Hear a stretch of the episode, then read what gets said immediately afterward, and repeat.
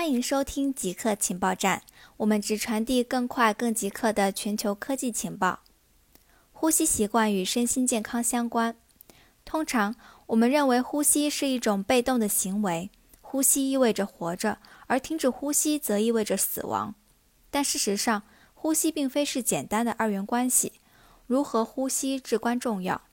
据统计，我们呼吸摄入的空气分子比地球上所有沙滩上的沙粒还要多。具体来说，我们每天呼入呼出的空气分子重约三十磅，远超过饮食。所以，呼吸的方式与饮食、运动和基因一样重要。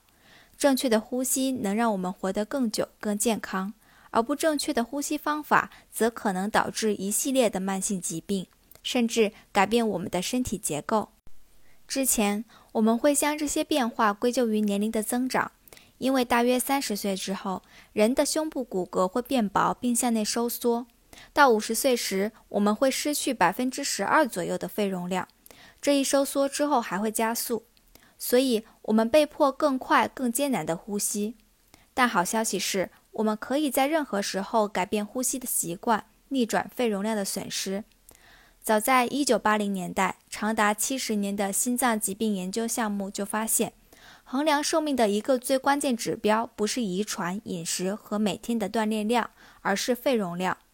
肺容量越大，寿命越长。更大的肺部可以用更少的呼吸吸入更多的空气，减少身体的磨损。健康呼吸的第一步是延长呼吸，第二步才是用鼻子呼吸。我们大约可以用五秒钟的时间慢慢吸气，然后用类似的时间呼气，每分钟大约完成六次呼吸。据研究，按照这样的节奏进行呼吸，几分钟就能将血压降低十个甚至十五个点。科学家发现，帝企鹅粪便会制造一氧化二氮。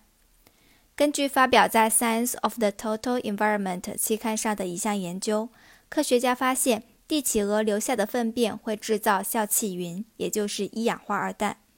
在这项研究中，哥本哈根大学的研究人员调查了企鹅活动如何影响南乔治亚州的温室气体排放。据统计，南乔治亚岛有着世界最大的帝企鹅群种，最近的估计大约有十五万对。他们发现，企鹅高度活跃的地方，一氧化二氮的含量是其他地方的一百二十倍。不过，企鹅粪便本身不会生产这类气体。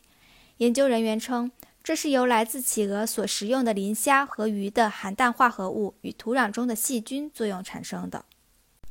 NASA 宣布，SpaceX 已经做好首次载人飞行准备。上周，NASA 与 SpaceX 国际合作伙伴的高级管理人员举行会议，评估了即将进行的载人太空飞行的各个方面。周五下午，NASA 副局长宣布，SpaceX 已经做好了发射准备。据了解，它的首次载人太空飞行计划将在美国东部时间的五月二十七日下午四点三十三分发射。它的载人飞船 Crew Dragon 将把两名宇航员送到国际空间站。Facebook 员工可以选择远程办公，但可能会降薪。因尚未结束的新冠疫情。Facebook 已通知员工，在2020年剩余的大部分时间里，他们仍然以远程办公为主。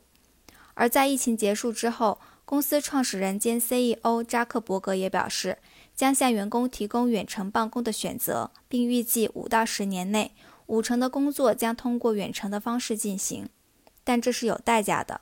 扎克伯格称，Facebook 将按市场价支付薪水，根据地点的不同而去调整工资。以上就是本期节目的所有内容。固定时间，固定地点，我们下期再见。